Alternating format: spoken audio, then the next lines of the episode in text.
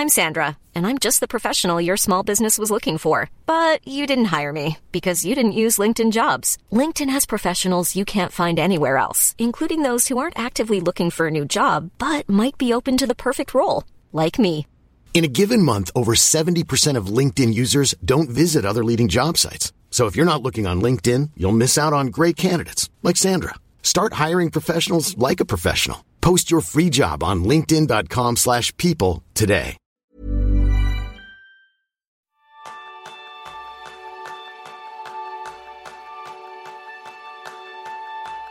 Bienvenidos a un nuevo episodio de Kenso, el podcast en el que descubrirás cómo ser efectivo para vivir más feliz. ¿Alguna vez has sentido que puedes aprovechar aún más la capacidad de tu herramienta principal, de tu cerebro? Ese es el tema que vamos a tratar en el programa de esta semana, donde aprenderás cómo conseguir potenciar su rendimiento aplicando la neurociencia gracias a Marta Romo. Marta es pedagoga, escritora, conferenciante, socia de BeUp y fundadora de NeuroClick. Es coach profesional acreditado por EACOP, trainer en neurofeedback dinámico neurooptimal por el Zengler Institute, en neurociencia aplicado al liderazgo y la creatividad por la Universidad de Chicago y miembro del Neuro Leadership Institute. Además disfruta de una de sus grandes pasiones, la escritura, y ha publicado nada menos que siete libros, el último titulado Entrena tu cerebro. Marta también disfruta de la cocina, le encanta el cine, viajar, su gato Apple y sobre todo bailar. Yo soy Jeroen Sánchez, maestro en cuidar mi neurona. Yo soy Kiko Gonzalo, maestro en poner cada día mis neuronas a bailar. Bienvenida, Marta. Muchas gracias, encantada.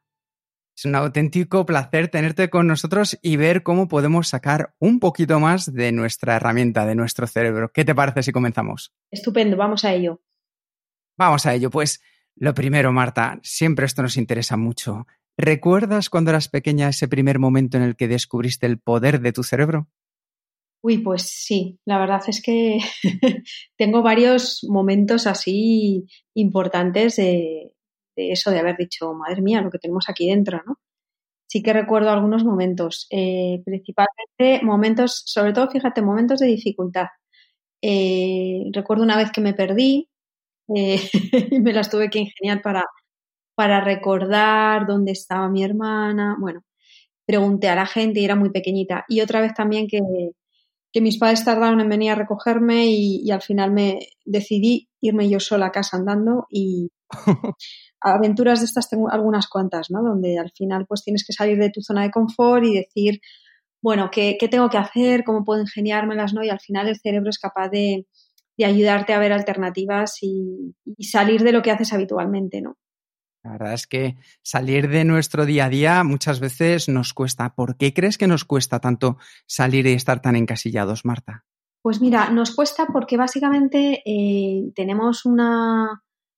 Estamos programados para la supervivencia. Entonces, claro, nuestro cerebro está absolutamente pendiente de ello, ¿no? Y, esto implica, pues, consumir el mínimo posible de, energía para, para, guardarla y conservarla por si acaso, ¿no?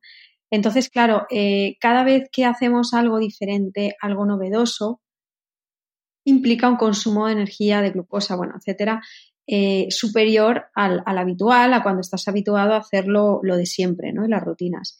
Por eso es tan complicado, ¿no? Porque requiere un consumo más elevado de, nuestros recursos y nuestro cerebro siempre va a intentar, pues, almacenarlos, ¿no? Y no gastar. Entendido. Es una auténtica maravilla. Y a mí, bueno, después de estas preguntas, lo que sí que me gustaría es comenzar por el final, eh, porque muchas veces nos sentimos demasiado mayores para cambiar lo que decías ahora acerca de la glucosa y cómo afecta a nuestro cerebro, para hacer las cosas de un modo distinto al que lo habíamos hecho hasta ahora. Y en tu libro, Entrena tu cerebro, el último capítulo habla sobre la neuroplasticidad. Para los oyentes que nos escuchan, Marta, ¿somos demasiado mayores para entrenar nuestro cerebro y seguir creciendo? No, no, radicalmente no. Esta es una muy buena noticia. Eh, desde hace poco tiempo, relativamente poco tiempo, eh, sabemos que, que, nuestro cerebro sigue evolucionando, sigue regenerándose, eh, además de la neuroplasticidad, es decir, que la plasticidad ¿no? que seguimos construyendo nuestro cerebro, existe también la neurogénesis, es decir, no solo podemos conectar neuronas entre sí a lo largo de toda la vida, sino que también podemos generar nuevo tejido neuronal. Claro, esto que antes era impensable porque siempre se decía que con los años morían neuronas, que es verdad, con los años van muriendo, pero a la vez también podemos generar nuevas conexiones y nuevas neuronas, ¿no? Lo que pasa es que hay que saber cómo hacerlo.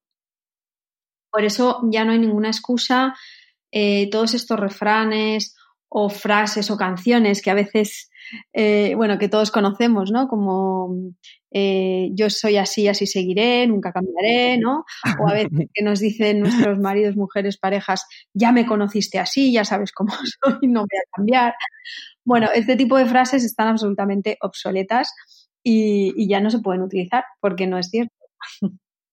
Me acabas de desmitificar Alaska así en un momento, Marta. una, pregunta, una pregunta rápida al respecto de esto. ¿Cómo podemos hacer, como hablabas antes, que nuestro tejido neuronal se vaya regenerando, creando nuevas conexiones? ¿Qué podemos hacer? Algo que cualquiera de nosotros podamos practicar en nuestro día a día? Bueno, mm, lo que está evidenciando la ciencia y cada vez hay más estudios al respecto, porque, bueno, recordemos que es un tema nuevo, em, es que la clave, la base de toda la regeneración es em, el practicar deporte, ejercicio aeróbico. Esto es maravilloso. esto es eh, una muy buena noticia, ¿no? Porque es algo que está al alcance de prácticamente todos todo el mundo, es algo que es barato, quiere decir que no hay que tomar ningún producto ni nada extra, sino que, bueno, pues que lo podemos adquirir, ¿no? Porque hay una, una proteína en, el cerebro que, se segrega. Eh, gracias a, la actividad deportiva y es la que alimenta en el hipocampo pues esas, esas neuronas que, que pueden regenerarse, ¿no? y esa, esa proteína, perdón, se, se, se, activa de alguna manera pues con el ejercicio aeróbico. La neurociencia para mí parece una disciplina muy compleja e intimidante, ¿no? Para, y no solo para mí, también para la gran mayoría de las personas. Y en tu caso logras explicarlo de manera bastante sencilla y fácil. ¿Nos puedes explicar un momento en qué, qué, de qué consiste la neurociencia? Bueno, pues mira, eh, para mí, fíjate, para mí es muy importante precisamente esta labor divulgativa, ¿no? Eh, de expresar mm, de manera sencilla, cercana, qué es la neurociencia y, cómo aplicarla en nuestro día a día. ¿no? Es, un poco mi vocación y mi misión, porque yo no soy neurocientífica. Sí que es cierto que me he especializado en, cómo, conociendo nuestro cerebro, podemos aprender mejor y podemos liderar mejor a través del autoconocimiento y de las distintas herramientas. ¿no? pero mm, lo que más me motiva en este mundo es precisamente llevar ese conocimiento a, todo el mundo, a todas las personas. ¿no? Entonces, al final, la neurociencia es todas las ciencias, o sea, cada una de las ciencias que desde distintos puntos de vista, desde distintas perspectivas, desde distintos enfoques, estudian al ser humano, mejor dicho, estudian el sistema nervioso del ser humano. De alguna manera es la del sistema nervioso, pero desde distintas perspectivas. Por eso la neurociencia es un conjunto de ciencias, ¿no? ¿Y hasta qué punto entrenar a nuestro cerebro está en, nuestras manos? ¿Y qué parte está ya eh, encapsulada dentro de cómo está eh, hecho el cerebro? Pues eh, yo creo que aquí hay una gran parte de trabajo y gran parte de responsabilidad en cada uno de nosotros, ¿no? A mí por eso me gusta decir que el cerebro está en tus manos y que lo primero que tienes que hacer es hacerle una entrevista y conocerle saber un poquito más sobre las bases ¿no? de, cómo funciona tu sistema nervioso y después las bases sobre cómo funcionas tú, ¿no? Eh, porque es cierto que hay particularidades en función de, cada persona. Eh, obviamente hay una parte que nos viene dada, o sea, nacemos ya con una serie de, estructuras ¿no? o, de, o de recursos, pero está en nuestra mano ver qué hacemos con esas estructuras y con esos recursos, ¿no? Y muchas veces se ha dicho que solo utilizamos el 10% de nuestro cerebro, esto es una neurotontería tremenda, una burrada, porque si esto fuera así, estaríamos prácticamente pues en modo vegetal, o sea, sería algo muy extraño.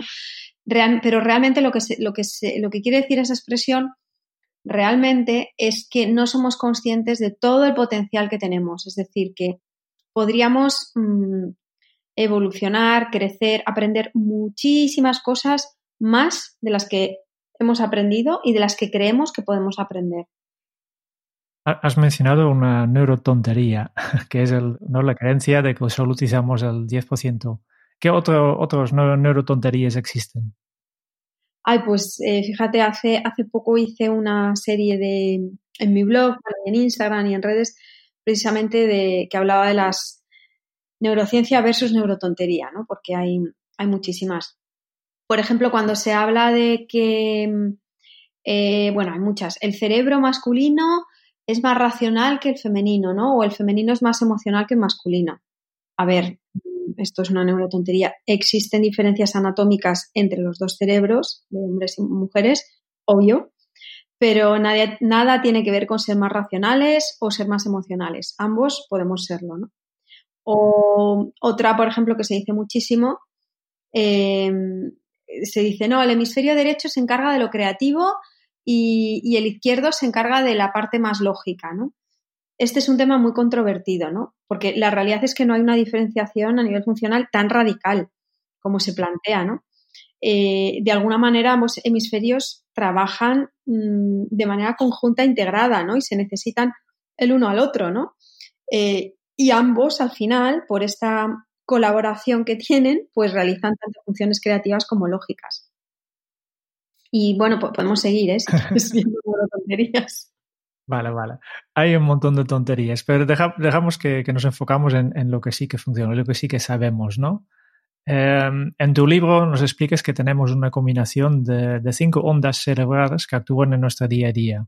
¿Nos puedes explicar cuáles son y cómo podemos combinarlas para tener un día productivo? Bueno, eh, a ver, esto es un tema súper interesante porque el tema de, de, la electricidad del cerebro no es muy conocido, ¿vale? No, no, pues eso, mm, se nos escapa un poquito de las manos y se habla mucho más de la parte de la química, ¿no? Del, cerebro. Sin embargo, pues em, tenemos esa parte, ¿no? Nuestras ondas cerebrales que, tienen que ver con la parte eléctrica, ¿no? Y esto fue, eh, fíjate, en, creo que en, 1875, si mal no recuerdo, que fue un médico británico eh, que constató que sobre animales había actividad eléctrica en el cerebro, ¿no? Y, lo mejor de todo es que constató que esta actividad eléctrica estaba ligada a la actividad mental. Es decir, que ahí había algo mm, interesante, ¿no? Había una correlación. Y luego más tarde, en, los años 20 ¿no? del, siglo pasado, eh, em, Hamburger, ¿no? un neuropsiquiatra, pues él inventó y registró el primer electroencefalograma, de tal manera que ahí se empezó a, a registrar toda esta actividad, ¿no? Y de nuevo descubrió la relación entre ciertas actividades mentales y las variaciones de la señal eléctrica emitida por el cerebro. De tal manera que, bueno, en aquel entonces que, el enfoque que se le daba sobre todo al tema neuropsiquiátrico estaba muy vinculado a, la patología y a la enfermedad, ya por aquel entonces se pensaba que ciertas señales anómalas reflejaban desórdenes mentales, ¿no? Desórdenes clínicos. Y, bueno, mm, poco a poco, más adelante, hubo otros mm, expertos, ¿no? neurocientíficos, que, empezaron a avanzar con este tema. Y bueno, y a día de hoy, incluso sabemos que, somos capaces de controlar nuestras propias ondas cerebrales, ¿no? Nuestra propia em, actividad eléctrica. No es fácil, es muy sofisticado, pero, es posible. Y de alguna manera ese es el, planteamiento que hacemos cuando hablamos de las ondas cerebrales que ahora las vemos, ¿vale? Perdonad que haga esta introducción porque si no eh, puede parecer que, ala, mm, tenemos diversas ondas, como que es algo muy eh, frívolo y realmente es algo muy complejo y, hay que ver un poquito, pues, pues de dónde viene, ¿no? Pero bueno, básicamente em, podemos hablar de que hay, hay, distintas frecuencias eléctricas, por ejemplo, cuando, cuando estamos durmiendo, pues eh, nuestro, nuestro estado mental, nuestro cerebro, pues está de una manera determinada, ¿no? Esto es lo que llamamos pues, eh, las, ondas delta, ¿no? Que, al final pues, eh, acontecen cuando nuestro cerebro está eh, muy tranquilo, muy relajado, pero está muy activo, porque, o sea, nuestro cuerpo está relajado, perdón, pero nuestro cerebro está muy activo, porque al final cuando dormimos hacemos muchísimas cosas a nivel nervioso, ¿no? nuestro cerebro no, cierra por vacaciones. ¿no? Luego tenemos, por ejemplo, las, las eh, ondas Z o teta. Estas las tenemos cuando estamos con los ojos cerrados y, estamos pues en ese momento de que sí que no, que me duermo, que no me duermo, ¿no? De alguna manera también muy relajados eh, y empezamos a estar un poquito desconectados de, la realidad, ¿no? Un estado un poco más alterado de la conciencia. Em, luego tenemos las, las ondas alfa, que estas son de 8 a 13 hercios más o menos, que estas son cuando, estas están muy de moda. Aquí cuando se habla de mindfulness, de meditación y tal, se suele hablar de, las ondas Z y también de las, sobre todo de las alfa. Y estas mm, acontecen pues en estados de la conciencia, pues que cuando estás muy tranquilo, muy relajado y tu mente se pone de alguna manera también en ese estado eh, y sobre todo, fíjate, cuando, cuando te pones a pensar en, cosas que vas a hacer, proyectar el futuro, ¿no? De manera positiva, ¿no? Cuando, por ejemplo, planificas cómo quieres que sea tu día o cuando piensas que vas a hacer el fin de semana, ¿no? Eh, ¿Qué vas a hacer de vacaciones? Este tipo de pensamientos también nos hacen activar esta parte de ondas alfa, que es una parte, una actividad muy creativa. Luego tenemos las ondas beta, que estas son las que todo el mundo mm, conoce porque tienen que ver con la multitarea, con el estrés, con, el hacer muchas cosas, ¿no? Con estar en modo activo, con mucha atención y con la atención dividida en, distintas tareas. Y luego, por último, de las cinco ondas que yo hablo, pues tenemos la, porque hay muchísimas más, ¿eh?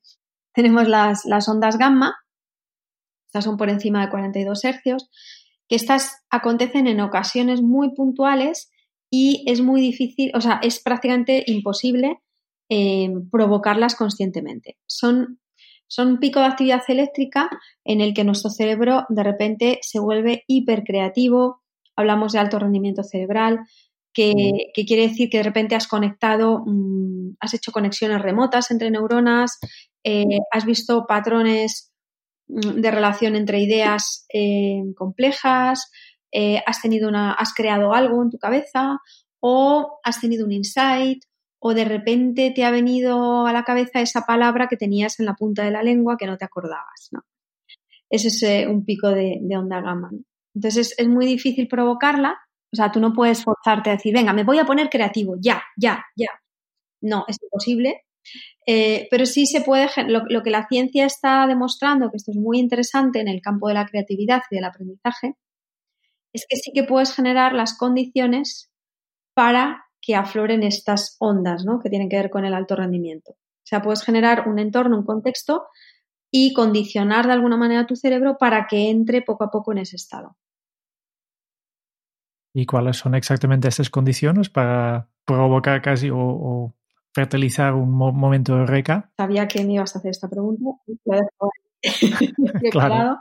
Bueno, pues mira, esto es es muy divertido, es muy interesante. La verdad es que a mí me, apasiona esto, ¿no? Porque si fuéramos capaces de introducirlo en, el mundo del aprendizaje, ¿no? En, las escuelas, en las universidades y en las empresas, ¿no? En, el mundo del aprendizaje en general, sería maravilloso, ¿no? Porque seríamos mucho más productivos en este sentido. Porque básicamente hacemos lo contrario a lo que hay que hacer. Es decir, nos pasamos el día bastante estresados, haciendo muchas cosas entonces nuestro cerebro cuando está así, en modo beta, nunca va a entrar en modo gamma, es decir, nunca se va a poner en alto rendimiento, porque, lo va a evitar porque básicamente el, pico de electricidad tan grande que tienes que tener ¿no? para pasar de beta a gamma te, podría llegar a provocar incluso un ataque epiléptico. Entonces, tu cerebro, tu, bueno, tu sistema nervioso va a estar todo el tiempo evitando esa situación, ¿no? Así que desde el estrés es prácticamente imposible volverte creativo por una cuestión de supervivencia, ¿vale? Hay mucha gente que me dice, no, pues yo cuando estoy estresado me llevo las cosas al último momento, con presión, mm, doy lo mejor de mí mismo y tal. Efectivamente, puedes dar lo mejor de tú mismo, repetir cosas que ya sabes de una manera muy rápida, sin pensar, etcétera, funcionar muy rápido, pero no te vas a poner creativo. Es decir, no vas a generar nuevas ideas, nuevas conexiones. ¿Cuál es la clave? Acceder, o sea, lo que ha demostrado la ciencia es que siempre, siempre, siempre y siempre, justo antes de tener un, pico creativo estábamos inmediatamente antes en onda alfa. Es decir, un momento de tranquilidad, de imaginar el futuro, pero de mucha tranquilidad. Por tanto, sabemos que para generar estos entornos creativos y de alto rendimiento necesitamos tener momentos de tranquilidad. Y esto explica por qué las mejores ideas siempre vienen cuando menos te lo esperas, cuando no lo buscas, cuando te vas a dormir, cuando estás en el baño, cuando estás haciendo deporte, cuando conduces, ¿no? Pero muchas veces no vienen en esa reunión en la que quieres lucirte, ¿no? O en esa presentación. ¿Por qué? Porque te estás agobiando y cuanto más te agobies, menos creatividad, ¿no? Y esa es la clave. Hace poco estuvimos hablando en nuestro canal de YouTube del concepto Nixon, que es la palabra holandés que básicamente significa no hacer nada. Y en tu libro también nos enseñas la importancia de, soñar respetos. Sí. ¿Qué beneficios nos puede aportar en nuestra vida y, sobre todo, cómo lo haces? Bueno, esto es maravilloso. O sea, esta es otra de las grandes aportaciones de, la neurociencia al mundo del aprendizaje, ¿no? Y, que también nos haría muchísimo mejor.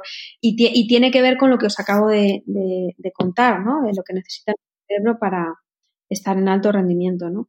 Por eso, de vez en cuando, conviene a lo largo de un día tener momentos unos minutos, pocos minutos, un par de minutos, si es que no es necesario más, para perder el tiempo, mm, dormir despierto, soñar despierto, o sea, tener un momento de hacer nada, porque de alguna manera pierdes el tiempo para después ganarlo. Luego, por otra parte, también sabemos que, mm, que el aburrimiento es muy productivo. O sea, esos momentos de no hacer, de, de no sé qué voy a hacer, no tener nada previsto, tal, es maravilloso, ¿no? Huimos del aburrimiento y huimos de que nuestros niños se aburran cuando es genial que se aburran, ¿no? Porque el aburrimiento es la semilla de la, de la creatividad. O sea, necesitamos a lo largo del día momentos que no estén llenos de obligaciones, de cosas que hacer o de ocio incluso. Muchas veces decimos, no, pues el tema este de no hacer nada, pues voy a hacer algo que tenga que ver con el ocio. No, porque eso ya es hacer algo. ¿no? Eh, yo hablo de, hacer nada literalmente es mandar a tu cerebro al patio de recreo y que haga y que se vaya donde le apetezca, ¿no? Que se busque la vida, ¿no? Entonces, bueno, básicamente cuando nos aburrimos, cuando estamos en esos estados de no hacer, nuestro cerebro se busca la vida para generar conexiones remotas, conectar puntos, descubrir ideas, y ahí es cuando tenemos esos picos de creatividad, momentos ajá, momentos eureka, eureka ¿no? Y, bueno, y la ciencia ha demostrado que esta es una de las mejores maneras de, ser creativo, ¿no? Y de que tu cerebro, pues, realmente esté en alto rendimiento. Así que hay que perder el tiempo un poquito para después ganarlo. Yo lo que propongo es eso, eh, varias veces al día, un par de minutos de desconectarte, respirar y, pensar en las musarañas. Esto que hacíamos de bien pequeñitos, que en el colegio nos decían que no, pues es muy sano y muy recomendable. Marta, una de las cosas que a mí me encanta de todo lo que haces es eh, la capacidad para poder aplicar estas cosas al día a día. Y retomando un par de puntos de los que decías, por un lado, entrevistar a nuestro cerebro para conocernos más. Ya nos has explicado la parte técnica de las ondas, de la potencia que tienen combinándolas entre sí, de saber qué flujo de ondas necesitamos para crear y para ser pues, más innovadores, más creativos. Pero ¿Cómo podemos, porque me ha encantado ese concepto, cómo podemos entrevistar a nuestro cerebro para conocernos mejor? Bueno, pues mira, lo, primero es eh, tener un poquito de curiosidad, ¿no? Querer hacerlo y, hay que leer un poquito, informarse un poquito de estos temas. O sea, una base, una mínima cultura general, bueno, cultura focalizada a lo que tiene que ver con cómo funciona tu cerebro. Un poquito, ¿no? Hay que saber, saber un poco. Y hoy en día esto es muy fácil. Hay, hay es que ya no os digo leer, un libro, porque hay libros complejos, ¿no? Eh, en este sentido, pero, pero verte un vídeo de, YouTube que hable del cerebro, ¿no? De cómo funciona, tal, es súper accesible. Entonces, eso es lo primero.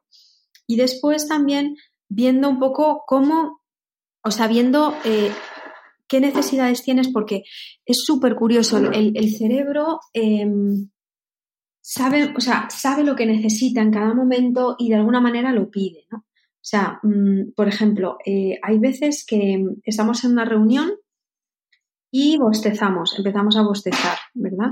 Y tú dices, jolines, ¿cómo puede ser que me entre sueño ahora? ¿No? Si he dormido más o menos bien o tal. Bueno, básicamente, si tú supieras que lo que te está sucediendo no es tanto que tengas sueño porque estés físicamente cansado, sino que lo que te está sucediendo es que para aprender necesitas dormir un poquito y que cuando te viene el bostezo lo que significa es que estás sobresaturado de información y que necesitas descansar, dormirla un poco para poder organizarla en tu cerebro, pues a lo mejor mm, podrías hacer algo diferente, pedir un descanso en esa, en esa reunión o cambiar de actividad, levantarte, hacer algo para que para volver a retomar la atención, ¿no? O por ejemplo, escucharte cuando cuando estás cansado, cuando te falla la atención, escuchar a tu cuerpo cuando cuando se te va la cabeza y cambiar de actividad. Em, o, por ejemplo, cuando te vas a enfrentar a una tarea difícil, que muchas veces nos sucede, ¿no? Que empezamos a perder el tiempo, a procrastinar, eh, a dejar las cosas para más adelante y nos sentimos fatal por ello, nos juzgamos, pero en realidad tu cerebro está siendo muy, muy sabio lo que te está mandando es una orden para que pierdas un poquito el tiempo para poder ponerte después a hacer esa tarea difícil, ¿no? Y lo que hacemos es ir en contra de, de esta demanda del cerebro, ¿no? Es como que vamos en contra de nuestras necesidades. Entonces, para mí, eh, cuando hablo de entrevistarte con el cerebro, tiene que ver con, con escuchar las necesidades que, que, tiene nuestro organismo y satisfacerlas, porque nos iría muchísimo mejor, muchísimo mejor, ¿no? Eh, no es nada más que esto, conocer un poquito cómo funciona y luego escuchar a cada uno de, de nosotros para, escucharnos cada uno de nosotros para ver qué, qué necesitamos. Una vez que ya nos conocemos un poco mejor, antes hablabas de otro concepto que me ha gustado mucho con las ondas alfa y es que nos ayuda a proyectar el futuro. Y proyectar el futuro yo creo que es una de las grandes diferencias que tenemos respecto a, a otros animales. Es decir, nosotros podemos llegar a saber qué queremos hacer o qué va a pasar si hacemos algo en concreto. Entonces, ya que sabemos dónde estamos, ¿qué podemos hacer para ayudar a nuestro cerebro a que visualice más el cómo llegar, el cómo conseguir algo, el qué sensaciones vamos a tener? ¿Cómo podemos fomentar esa parte, Marta?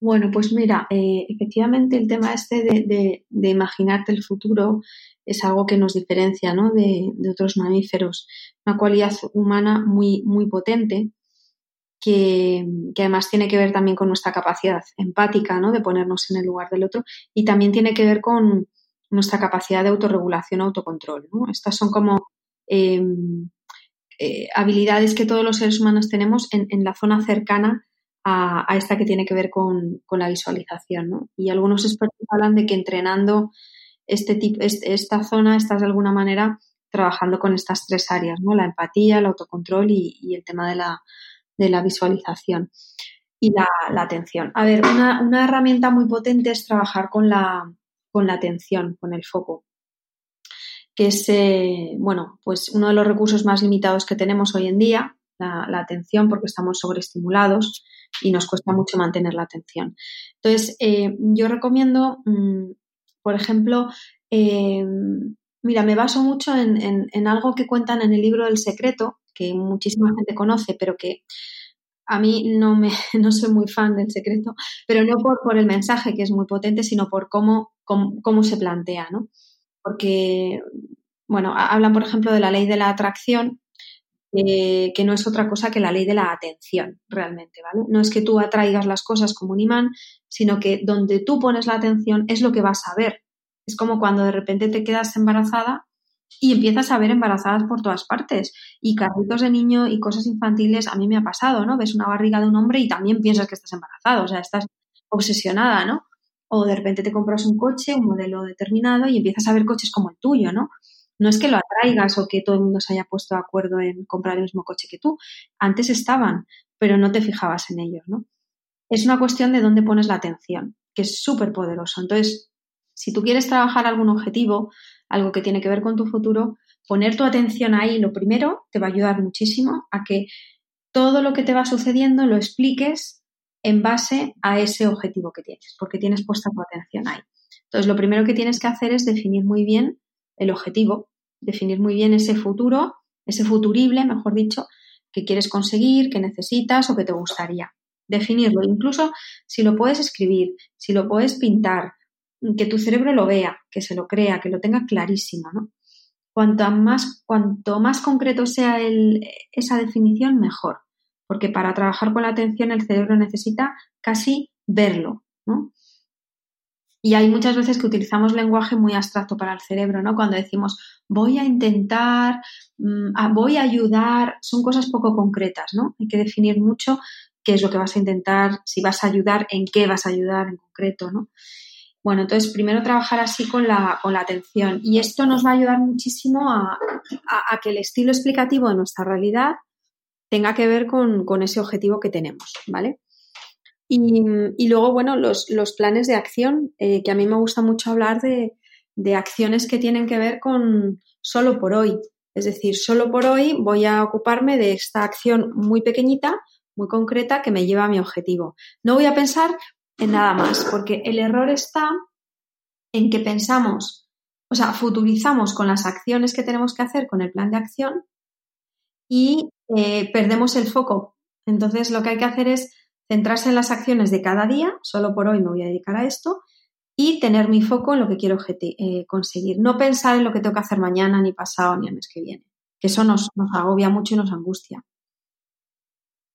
Y en ese mundo que estamos viviendo de sobreestimulación del que nos comentabas, para poder entrenar también la atención, eh, hablas mucho de una herramienta en tu libro como es la meditación para mantenernos enfocados. ¿Qué primeros pasos nos puedes recomendar, Marta, para entrenar este hábito? Vale, bueno, yo, no soy experta en, temas de, meditación ni de, mindfulness, ¿no? aunque me gusta mucho, pero, pero sí que es cierto que, he leído bastante sobre el tema y bueno, he entrevistado a, a varios expertos ¿no? para poder escribir sobre ello. Y, bueno, cada vez más eh, vemos que hay publicaciones y que hay un montón de, evidencia científica sobre cómo impacta esta actividad, ¿no? lo que tiene que ver con los estados contemplativos ¿no? de la conciencia en, en el bienestar para nuestro cerebro. Y a mí sí que me gustaría aclarar, porque muchas veces pensamos que solo hablamos de meditación o de mindfulness, pero no es así. Em, por ejemplo, la gente que tiene mm, la costumbre de, estar en contacto con la naturaleza y contemplar la naturaleza, o las personas que están en contacto con el mundo del arte, ¿no? que, que activan de alguna manera sus emociones estéticas, con el arte, con la belleza, ¿no? contemplarlo, eso es, eh, eh, produce en nuestro cerebro alguna, una actividad similar ¿no? a, esos momentos de, meditación. O incluso la gente que hace oración, la gente que reza, es otra manera de, activar esta parte más contemplativa. ¿no? Entonces, bueno, eh, iniciarte en ello y, elegir un poco qué es lo que va contigo, ¿no? Porque hay gente que dice, yo es que meditar no, no va conmigo. Bueno, pues a lo mejor si va contigo estar en contacto con la naturaleza, si va contigo rezar, ¿no? Un poco buscar hacer lo tuyo, ¿vale? Porque como se ha puesto muy de moda ahora todo el tema de mindfulness, parece que solo hay eso, ¿no? Pero hay, hay más opciones, ¿no? Sí. Y después vuelvo de nuevo al mismo concepto de antes, de, hacer cositas muy pequeñitas. Nuestro cerebro aprende, aprende, aprende poco a poco, pero aprende. Entonces, eh, la clave está en las rutinas, en los hábitos, ¿no? En generar esa costumbre diaria de un poquito cada día, un poquito cada día, que puede ser pues empezar por, pocos minutos, eh, incluso un par de minutos, tres, se puede empezar por algo así. Eh, y lo que sí que es muy importante es hacerlo todos los días. Es decir, lo que estamos haciendo es eh, habituar a nuestro cerebro a una actividad. Si tú eres insistente y perseverante con esta actividad, llega un momento en el que tu cerebro, al estar habituado, te lo va a demandar, te lo va a pedir incluso te va a pedir más tiempo porque va a ver, que le hace mucho bien, ¿no? Que, es una actividad positiva, saludable y a favor de, la vida, ¿no? De la supervivencia. Entonces, te va a demandar más tiempo. Y de nuevo, entrevistando a tu cerebro, es decir, conociendo cuál es tu necesidad, puedes ir incrementando esos minutos en función de lo que vas necesitando. Un poco más. When you're ready to pop the question, the last thing you want to do is second guess the ring. At Bluenile.com, you can design a one-of-a-kind ring with the ease and convenience of shopping online. Choose your diamond and setting. When you find the one, you'll get it delivered right to your door. Go to Bluenile.com and use promo code LISTEN to get $50 off your purchase of $500 or more. That's code LISTEN at Bluenile.com for $50 off your purchase. Bluenile.com code LISTEN. There's never been a faster or easier way to start your weight loss journey than with PlushCare. PlushCare accepts most insurance plans and gives you online access to board-certified physicians who can prescribe FDA-approved weight loss medications like Wigovi and Zepbound for those who qualify. Take charge of your health and speak with a board-certified physician about a weight loss plan that's right for you. Get started today at plushcare.com slash weight loss. That's plushcare.com slash weight loss. plushcare.com slash weight loss. Ya es bastante, o sea, me parece, me parece impresionante. Hasta ahora, Marta, hemos estado ejercitando nuestro cerebro y después de leer tu libro, una de las cosas que he comprobado es que no descansamos ni cuando estamos dormidos. Una frase tuya que me encanta es, abro comillas, es, tener un buen día no depende de cómo te levantas, sino de cómo te acuestas. ¿Qué importancia tiene el sueño en nuestro bienestar y qué hábitos podemos crear para disfrutar de los beneficios del sueño? Bueno, esto es, esto es también apasionante, ¿no? Porque em, efectivamente un, buen día no depende de cómo te levantas, sino de cómo te acuestas. Eh, y esto se nos olvida, ¿no? Se nos olvida que el día empieza a las 00, o sea, el reloj empieza a contar el día a las 00, a las 12 de la noche, ¿no? Anterior ahí es cuando empieza todo, ¿no? Porque tu cerebro cuando duermes se prepara para el día siguiente, se pone a punto mientras duermes, ¿no? ¿Qué es lo que pasa? Que hoy en día dormimos poco y dormimos mal. Em, en general dormimos bastante mal, bastante poco, ¿no? Eh, con horarios poco, em, poco, poco sostenidos, es decir, pues un día te acuestas a las 10 de la noche, te acuestas a las 12, otro te acuestas a la 1, otro a las 11 nuestro cerebro necesita rutina, necesita tener ese reloj del sueño muy consolidado ¿no? para, dormir bien. Em, y es apasionante porque incluso se empieza a hablar ya hasta de liderazgo. ¿no? Hay, hay, un artículo del que hablé hace poco, si no recuerdo, de la Universidad de Washington, que decía Sleep well, live better, ¿no? duerme bien, lidera mejor, em, que salió publicado en Harvard. ¿no? Em, y es que es verdad, estamos absolutamente mm, con unos niveles en el día a día de, muchísima fatiga física y mental, ¿no? Entonces, necesitamos momentos de renovación y sobre todo necesitamos que nuestro cerebro se ponga a punto para el día siguiente. Entonces, básicamente lo que hacemos por la noche es, eh, o sea, el cerebro almacena y consolida todos los recuerdos y, que ha tenido a lo largo de ese día. Procesa las experiencias emocionales, eh, repone la glucosa, ¿no? que es la molécula que, alimenta el cerebro.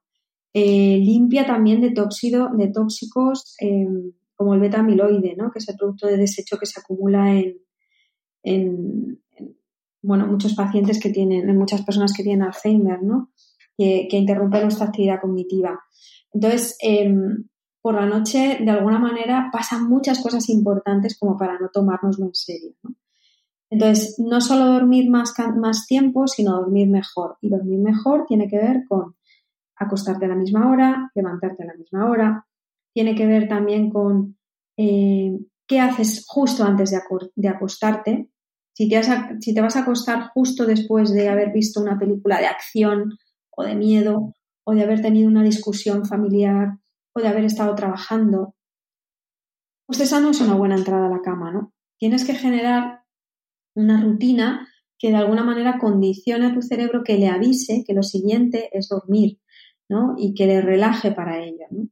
Entonces, tener también rituales eh, de justo antes de dormir, ¿no? Que puede ser una ducha, puede ser, pues yo, por ejemplo, es mi ritual de, belleza de, limpiarme la cara, lavarme los dientes, ponerme mis uñitas, todo esto.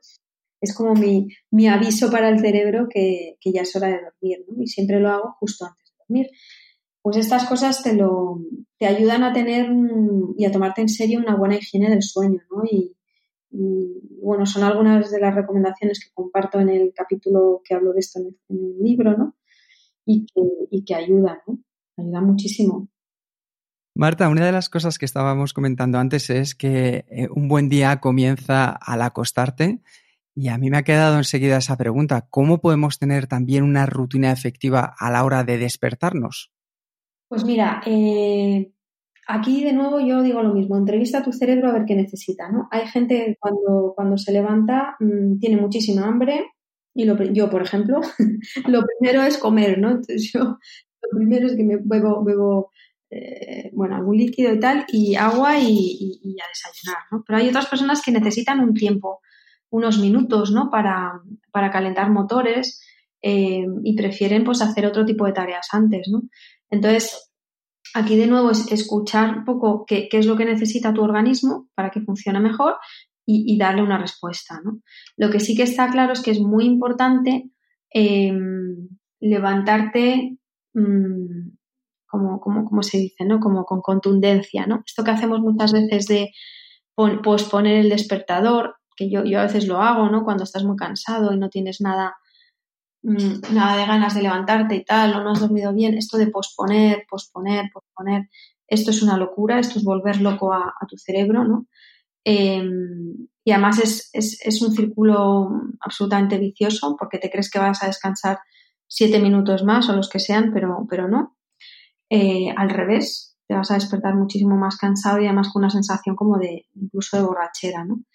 Entonces, evitar esto, eh, yo, yo, a mí me gusta mucho una, una rutina que, que, conozco, ¿no? Y que además mmm, conozco gente que lo hace y que funciona muy bien, eh, que lo llaman el minuto de gloria, ¿no?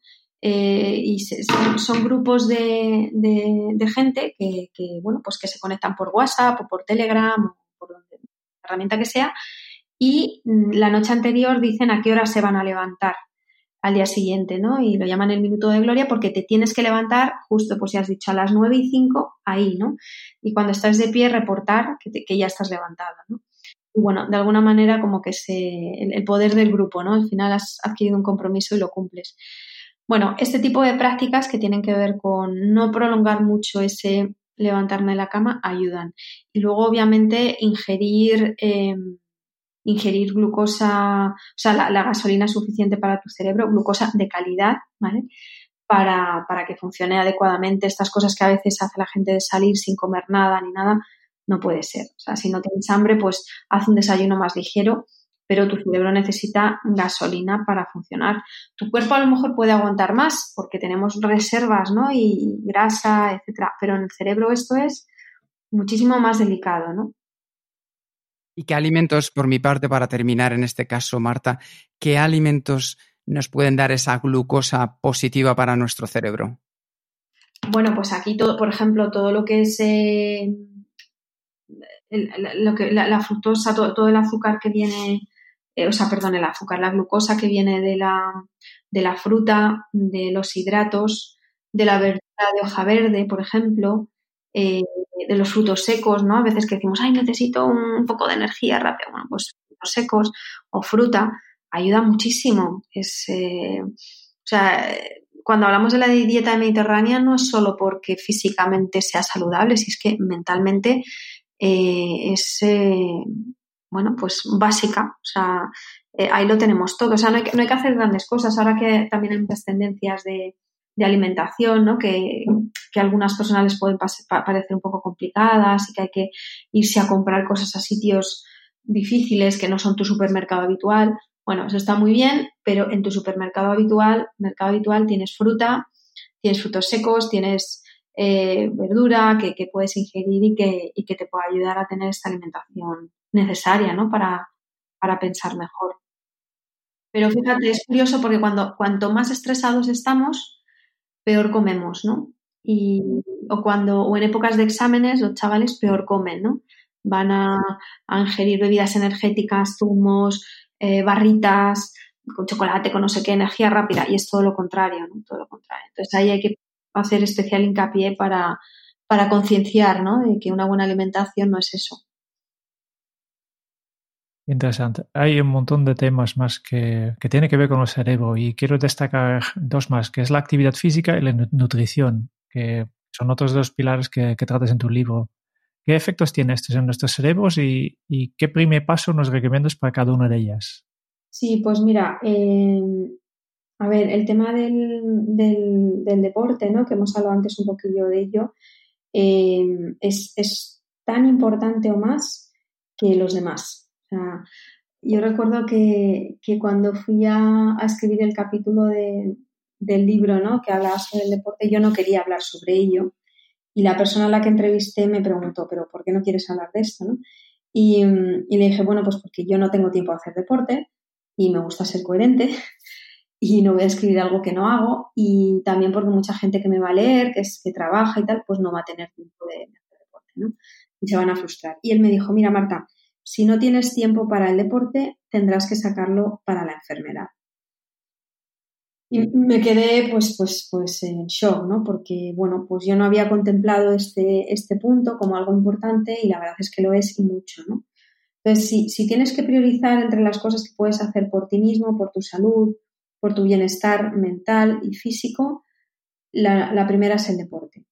Em, aparte de los beneficios que tiene a nivel mm, físico, ¿vale? Que es, que es, que es obvio, eh, no hace falta recordarlos, ¿no? Que, que, pues que es absolutamente saludable mm, para tu cuerpo, para tu corazón, pero para tu cerebro sobre todo porque es lo que veíamos hace un ratito, ¿no? Que, hay, una, hay una proteína, la BNDF, que, que aumenta nuestra capacidad eh, cognitiva y sobre todo que aumenta nuestra capacidad para generar nuevo tejido neuronal. Y hoy por hoy sabemos que la única manera de, aumentar eh, o de regenerar nuestro cerebro es así, con el ejercicio aeróbico.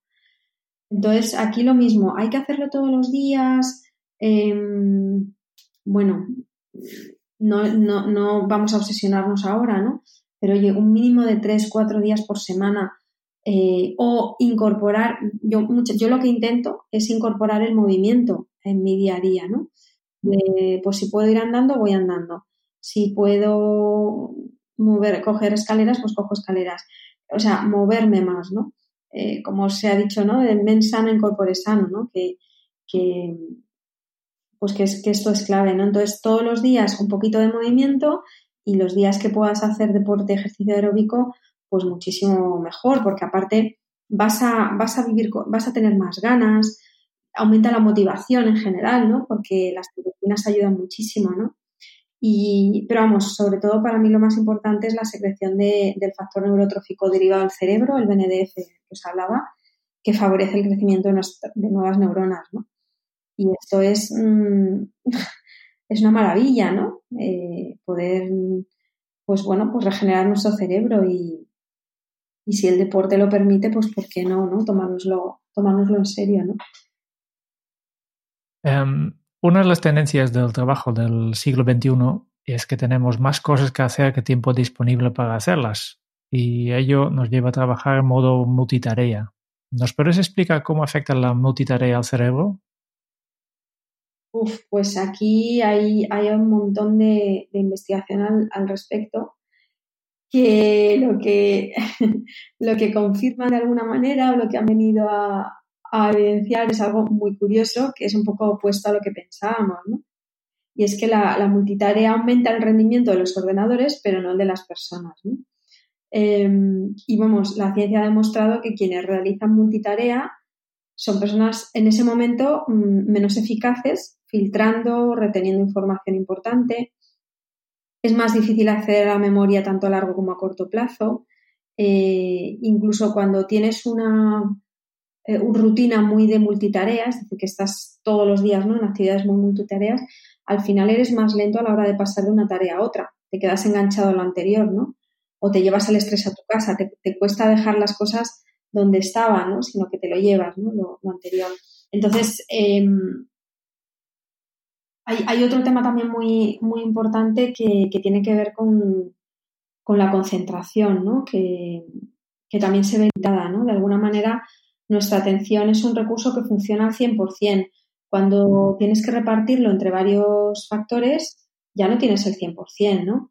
Cuando yo siempre digo, ¿no? Si tú vas a, cuando, cuando yo doy una formación o algo así, yo le digo a la gente, os pido por favor que estéis al 100% aquí, entonces dejar el móvil, pero dejar el móvil lejos de vosotros, porque si ya ves que se ilumina la pantalla o que vibra, eh, ese 1% de atención que te roba el móvil, porque 1%, 2% de atención, va a crecer sí o sí, porque te va a generar muchísima curiosidad, ¿no?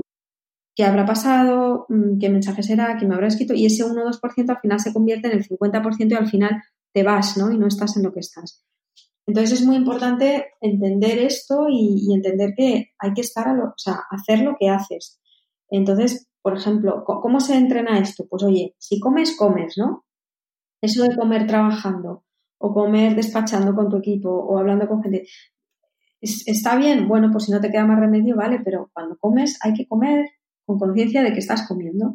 Cuando estás con una tarea que, requiere mucha concentración, pues hay que evitar las interrupciones, eh, desconéctate las, alertas del móvil, las alertas del mail para estar en, en, auténtica concentración porque las interrupciones entran sin permiso y requieren otro tipo de actividad mental, ¿no?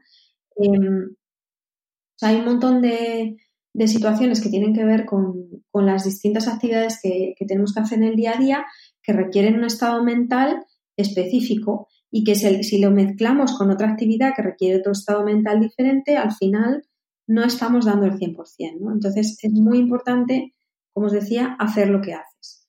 Otra cosa, porque hay gente que me dice, sí, pero es que yo me aburro, tal. Bueno, pues utiliza alguna técnica, pues tipo Pomodoro o alguna de estas que, te ayuda a, tener un poquito un control de tu tiempo y limitarte los espacios, las tareas, la dedicación a tarea, pues a lo largo de unos minutos, ¿no? Es decir, bueno, pues me voy a dedicar 30 minutos o 25 minutos a esto, y luego cambio de tarea y cambio de tarea. Vale, fenomenal.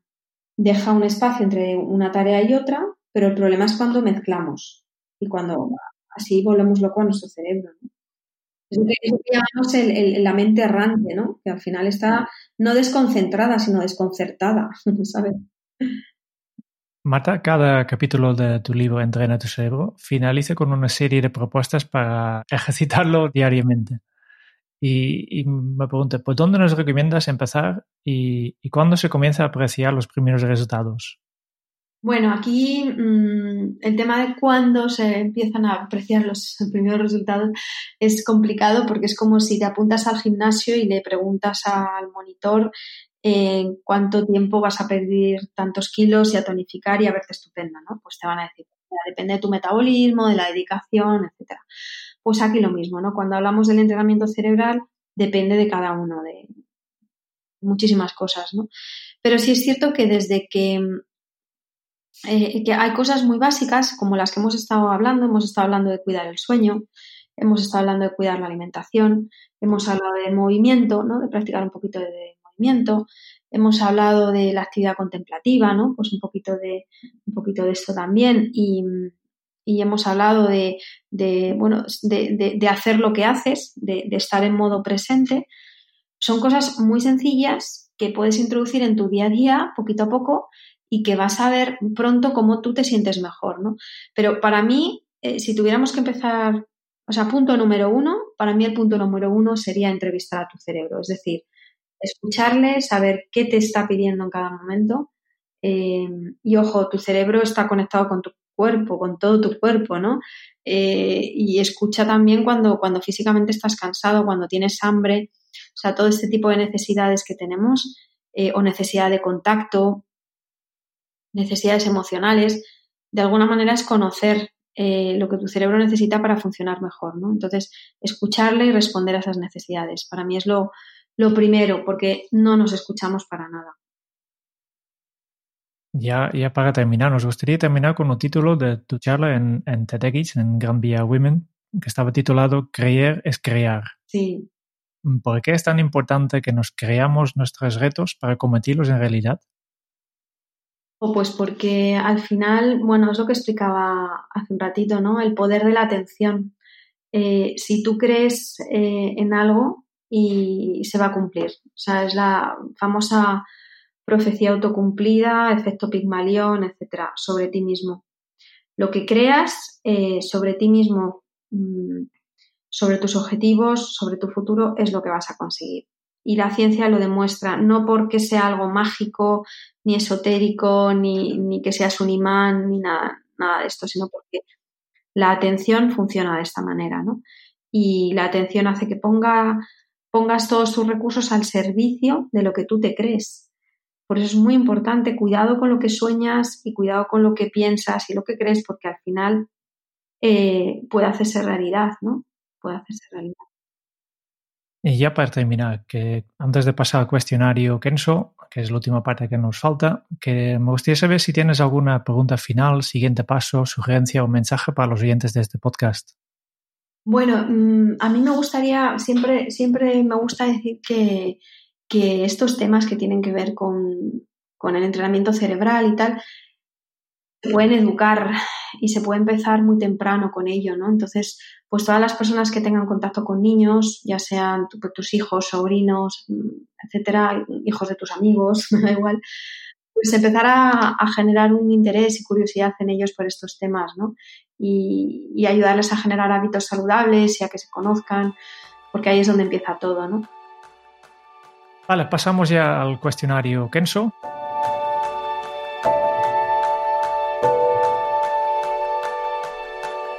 Diez preguntas rápidas para ya terminar esta entrevista. Empezando con, ¿cuál es tu lema?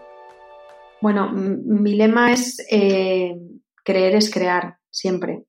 Lo habéis dicho vosotros. ¿Cómo se titularía tu biografía? Uf, mm, pues mira, podría titularse Haciendo lo imposible mientras lo posible no sucede. ¿Cuál es el libro que más has regalado? Y obviamente aquí no puedes contestar ninguno de los propios libros. porque he regalado muchos. Pero mira, ahora mismo el que más estoy regalando, porque a mí me ha hecho muchísimo bien, es el del poder del tacto, eh, de Phyllis eh, Davis, que eh, habla de la importancia del contacto físico en las relaciones humanas. Me parece impresionante. Apuntado para leérmelo. ¿A quién te gustaría o te hubiera gustado conocer?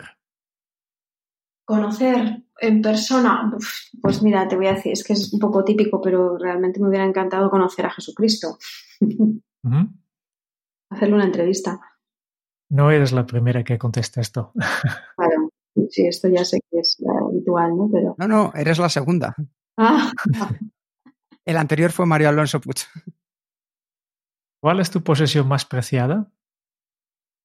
Pues la verdad es que mm, yo misma, porque no poseo nada más, o sea, quiero decir, lo demás, eh, realmente estamos aquí de prestado, como quien dice, ¿no? Y, las cosas son efímeras. entonces, yo creo que solo me poseo a mí, realmente, ¿no? ¿Qué canción pones a todo volumen para subir el ánimo? Pues mira, cualquiera de Coldplay que me encantan. O, y bueno, mi canción favorita en este sentido es la de Phil, de, eh, de Robbie Williams. ¿Cuál ha sido la pregunta más interesante que te han hecho? La pregunta más interesante que me han hecho. O es que me han hecho un montón. Pues mira, por ejemplo, la que, la que me acabáis de hacer vosotros de cuál es mi posesión más preciada, me ha dejado inquieta con el tema.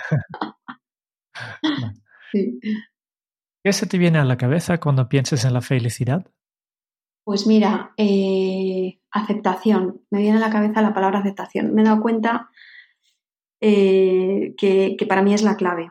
Para mí es la clave, ¿no? El, aceptar lo que hay, lo que viene y, y, ahí está la clave de la felicidad. ¿Qué película volverías a ver cada año? Pues bueno, La vida es bella creo que hay que verla dos por tres para recordarnos ciertas cosas. y a mí me, produce unas emociones muy... Eh, es una película en la que me produce emociones eh, de todo tipo, ¿no? Desde emociones que tienen que ver con la tristeza hasta la alegría, el humor, me enfado también cuando en determinadas situaciones, incluso las emociones estéticas, ¿no? También ante la belleza de la película. Y si tuvieras que dejar un mensaje en una cápsula para tu yo del futuro, ¿Qué le dirías? Pues que siga creyendo, que mantenga la fe, que es un regalo, y que confíe. Bonitas palabras. Con esto ya vamos terminando. Solo nos queda una, una pequeña cosa porque hemos, has explicado tantas cosas que nosotros hemos estado tomando notas aquí y lo, último que hacemos es compartir nuestras notas y hacer un breve resumen de todo lo que hemos aprendido hoy de, de ti, Marta. Muy bien. En la vida de Marta hay momentos importantes que marcaron su camino, como cuando se perdió y no encontraba a su hermana, o cuando sus padres tardaron en recogerla y decidió irse sola andando. Ahí descubrió el potencial de su cerebro y de salir de su zona de confort para ver alternativas. Si tú quieres salir también de ella, es bueno que tengas en cuenta por qué nos cuesta. Y Marta nos ha explicado que es porque estamos programados para la supervivencia, lo que implica consumir el mínimo de energía. Cada vez que hacemos algo novedoso, eso nos lleva a un consumo de glucosa más elevado y a nuestro cerebro le cuesta. Marta también ha compartido con nosotros su vocación, la de divulgar de manera sencilla y cercana la neurociencia para aplicarla a nuestro día a día. Y algo tan importante como su vocación, su gran motivación, llevarlo a todas las personas. Como muy bien dice Marta, dejemos de lado las neurotonterías y disfrutemos con la neurociencia. Y nos ha dado muchas y muy buenas noticias. Sabemos ya que el cerebro sigue regenerándose y creando nuevas conexiones y neuronas a lo largo de, de nuestra vida en nuestro tejido neuronal. Y la clave es el practicar deporte, algo que está al alcance de todos y es muy barato. Marta nos ha enseñado que está en nuestra mano entrenar nuestro cerebro. Para ello, comienza por entrevistarle. Así le podrás conocer mejor. También puedes ver qué necesidades tiene al escucharle y descifrarle, ya que el cerebro sabe muy bien lo que necesita en cada momento y te lo va a pedir. Si le escuchas y satisfaces sus necesidades, la vida te va a ir mucho mejor. Marta nos ha explicado cómo funcionan y cómo se fusionan las ondas Z, teta, alfa, beta y gamma, y si las conoces, puedes generar las condiciones que provoquen estados de creatividad, de concentración, los estados que tú necesites en cada momento. También nos ha enseñado lo maravilloso que es el aburrimiento y cómo nos puede convertir en seres más productivos. Para ello nos recomienda que a lo largo del día dediquemos unos minutos a soñar despiertos, porque perder el tiempo nos va a ayudar a poder ganarlo. Hacer nada es mandar a tu cerebro al patio de recreo, allí donde descubre ideas, realiza conexiones y se convierte en algo mucho más creativo. También nos ha enseñado a centrarnos en la ley de la atención para alcanzar nuestros objetivos. Para ello, lo primero, defínelo muy bien, escríbelo, cuéntalo, dibújalo para que tu cerebro se lo crea. En un mundo sobreestimulado, este hábito te va a llevar a explicar todo lo que te va sucediendo en tu vida. Y céntrate en el solo por hoy. Solo por hoy me voy a ocupar de una pequeña acción y de una acción muy concreta para poder conseguirla. Un buen día nos ha enseñado Marta que comienza no por la mañana, sino a las 12 de la noche, porque un buen día depende de cómo te acuestas. Aprende y guardas lo sucedido al descansar. Repones glucosa, limpias de tóxicos al dormir. Así que es importante que duermas más y que duermas mejor. Para ello crea una rutina a la hora de acostarte y levantarte, que sea, por ejemplo, a la misma hora. Piensa en qué haces antes de acostarte para ir avisando al cerebro que llega el momento de irnos a la cama y ayúdale a mantener una buena higiene del sueño. Y para continuar con un buen día al levantarte, hazlo con el minuto de gloria. Escucha tu cerebro y dale una respuesta a sus necesidades. Despiértate con esa contundencia.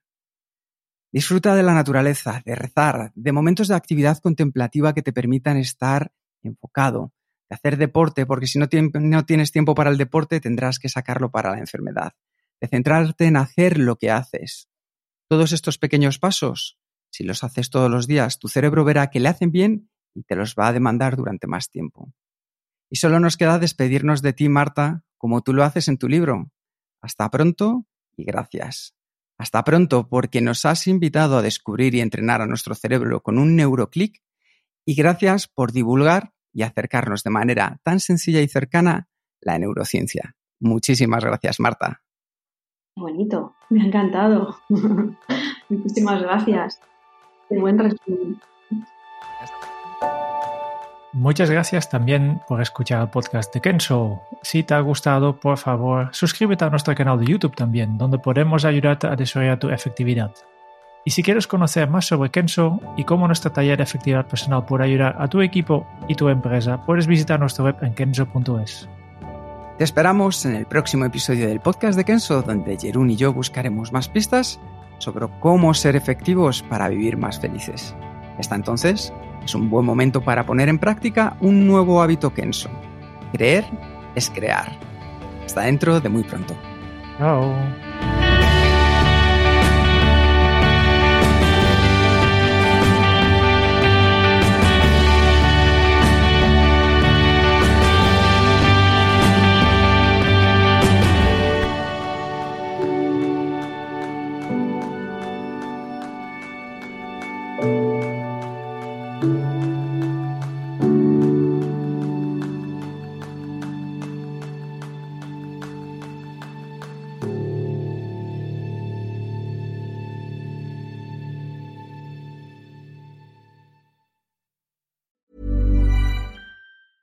Planning for your next trip? Elevate your travel style with Quince. Quince has all the jet setting essentials you'll want for your next getaway, like European linen, premium luggage options, buttery soft Italian leather bags, and so much more and is all priced at 50 to 80% less than similar brands. Plus, Quince only works with factories that use safe and ethical manufacturing practices. Pack your bags with high-quality essentials you'll be wearing for vacations to come with Quince. Go to quince.com slash pack for free shipping and 365-day returns.